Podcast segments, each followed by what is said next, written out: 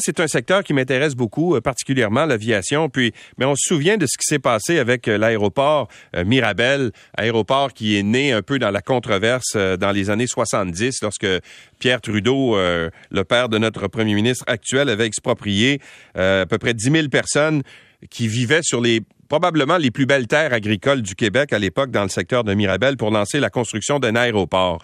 Or, depuis, l'aéroport euh, a été fermé aux vols internationaux. C'est maintenant rendu euh, à Dorval. L'aérogare en tant que tel a été complètement démoli. Euh, il reste la tour de contrôle puis les, les, vols de cargo qui sont toujours à l'aéroport Mirabel. Mais on sent qu'il y a une désaffiliation d'aéroports de Montréal de ces équipements-là qui, euh, dont les services sont coupés de plus en plus. Euh, Miran euh, Ebrahimi est directeur de l'Observatoire international de l'aéronautique et de l'aviation civile de l'Université du Québec à Montréal. Bonjour, Monsieur Ebrahimi. Oui, bonjour. Alors, on, se rend compte que ADM, l'aéroport de Mirabel, c'est comme le caillou dans leur soulier. Hein? Écoutez, oui, il faut pas leur en vouloir dans la mesure où euh, l'aéroport de Montréal a des, des, des, des contraintes financières. Euh, l'aéroport de Montréal a un statut un peu particulier, c'est un ONBL, mais en même temps, c'est dans un secteur qui est sous la juridiction fédérale. Mais les acteurs qui veulent le développer, c'est des acteurs locaux, donc on est dans plusieurs paliers, si vous voulez, de juridiction, euh, ce qui fait que c'est pas c'est pas évident. Hein. C'est donc c'est vraiment ça le problème aujourd'hui. Ouais. Là, on est, ce qu'on apprend dans le journal euh, La Presse ce matin, c'est que euh, on est en train, on a fermé une des pistes, euh, la piste 1129, une piste de 2,6 km. On, on ne l'utilise plus.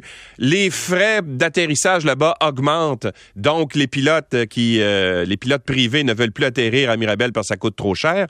Alors, il y, a comme une espèce de, est-ce que c'est un, un lent processus pour essayer de faire en sorte de fermer l'aéroport? Écoutez, euh, ça a l'air de ça. Je, dis, euh, je dirais que ce n'est pas nécessairement la volonté des dirigeants d'ADM, mais c'est par la force des choses. Euh, donc, il y a, y a, quand même une infrastructure, même s'il y a une piste euh, ouverte quand même, il y a des, des, des, de l'entretien de ces pistes-là, il y a le tour de contrôle, donc des gens qui sont dans ce des contrôleurs qui sont là-dedans, donc il y a des frais. Alors, si, n'oublions pas que euh, le statut de l'ADM, c'est un ONBL, donc on ne peut pas être déficitaire, donc il va falloir que la, la, la j'allais dire, euh, les comptes se balancent d'une certaine manière. Alors donc, s'il y a des frais, il va falloir que les revenus soient à la hauteur des frais et justifier donc euh, euh, l'existence. Si on n'arrive pas à, aller chercher des revenus supplémentaires, il est évident que le maintien de l'aéroport n'est pas justifié de cette manière-là. Ce que je pense, c'est une erreur, hein, c'est-à-dire qu'il faut il faut voir l'aéroport Mirabel au-delà de juste, c'est une question de simple calcul de, revenus et des coûts. Euh, c'est une infrastructure importante, c'est un, aéroport intéressant avec des, pistes euh, d'envergure. Donc, euh, on, on aurait pu, on pourrait faire de ça quelque chose d'intéressant. Qui utilise l'aéroport Mirabel en ce moment? Alors, euh, on a essentiellement euh, donc des écoles de pilotage qui sont de moins en moins justement parce que ça coûte cher. On a essentiellement les, avions cargo hein, qui ont pris quand même une, importance pendant la pandémie, donc des, avions de transport de marchandises, si vous voulez, qui, atterrissent là-bas. Parfois des jets, euh, des, jets, privés, mais c'est essentiellement autour des avions cargo. Eh, eh, mais au départ, est-ce que c'était pas une erreur d'ouvrir un aéroport au milieu de nulle part, en plein milieu d'un territoire agricole, à peu près à une heure de la ville de Montréal? L'erreur vient de là, n'est-ce pas? Exactement, c'est une grande erreur qui a d'ailleurs contribué à ce que Montréal soit déclassé comme une ville de correspondance. Et c'est un petit peu à cause de cette erreur-là que la, la, le centre de la gravité, si vous voulez, de, de, du Canada est allé vers Pearson à Toronto. Pourquoi? Parce que euh, les, les gens, euh, quand ils arrivaient de vols internationaux, on les emmenait à, à, à Birabel, qui était au milieu de nulle part à l'époque, et les vols intercontinentaux et des vols euh, nationaux, c'était à, à Dorval. Donc, ce qui fait que très très vite. Montréal, qui avait une position centrale avant Mirabel, euh, donc qui, des gens arrivent. C'était une sorte de portée, porte entrée vers l'Amérique, euh, l'Amérique du Nord du moins. Donc les gens de l'Europe arrivaient ou même donc ici et puis dans le même aéroport, ils prenaient des vols de correspondance. Mais quand il a fallu changer de l'aéroport à 40 km de distance, ben, donc les, les, les vols euh, par correspondance sont allés vers vers Pearson et donc ça a beaucoup nuit d'ailleurs à la, à la, à la position euh, de Montréal euh, dans l'aviation, euh, si vous voulez, mm.